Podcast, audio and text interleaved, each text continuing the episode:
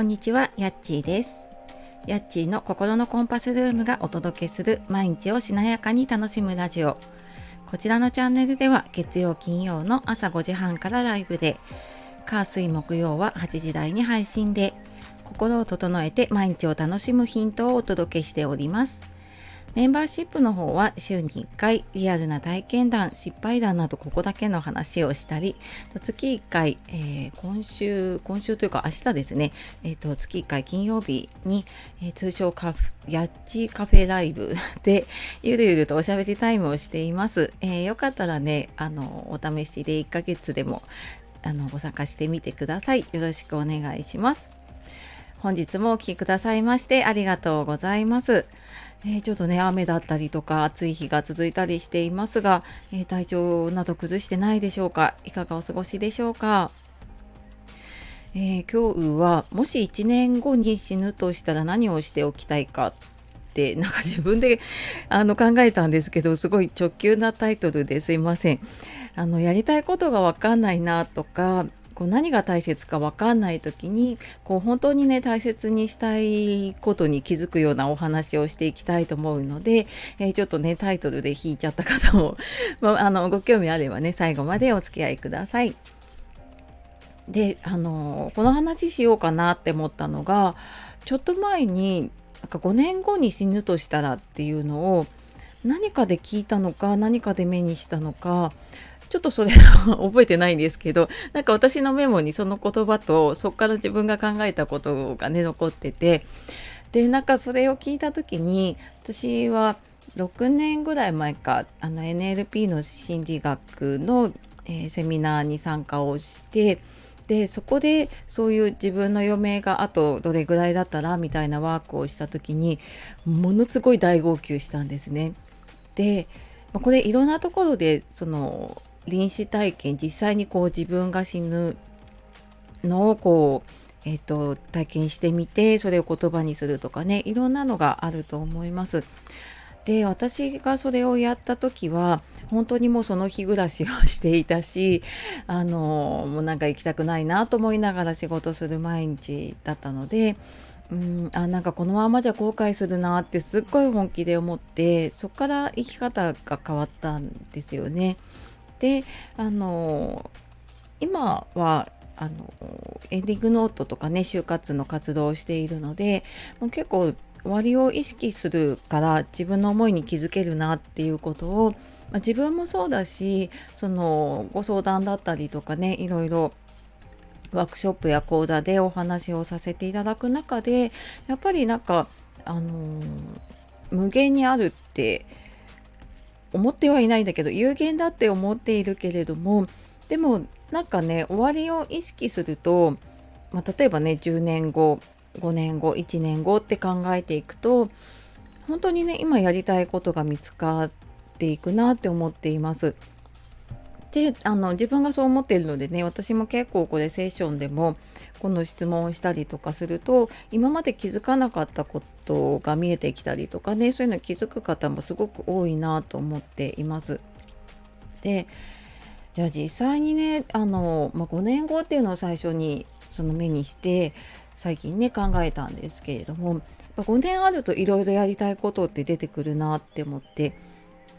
でもじゃあ1年後って言われたら なんかそんなにすごい大きな夢とか何か大きなことを叶えようっていうよりは本当にこれやりたいなっていうこととか本当に大切な人と過ごしたいなっていうのがすごいこうギュッて狭まるなって思ったんです。でうんでなんかそこでやっぱり手放せたのってこう周りを気にしないでやりたいことをやるっていうとかなんかいろんなねこう人との付き合いだったりとか何かこう自分が執着してるものっていうのがそうやってやっぱり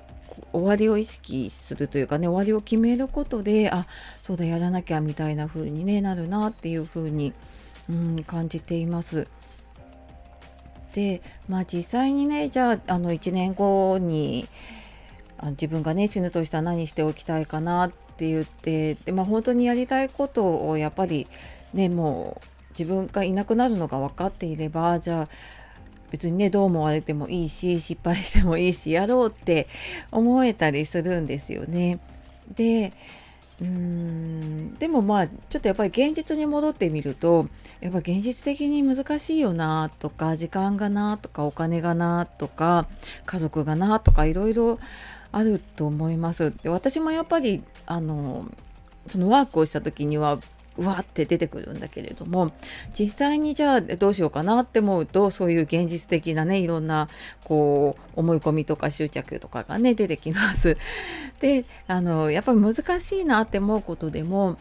いきなりそこに行くっていうよりはじゃあそのために今できることって何かなっていうのを考えてみると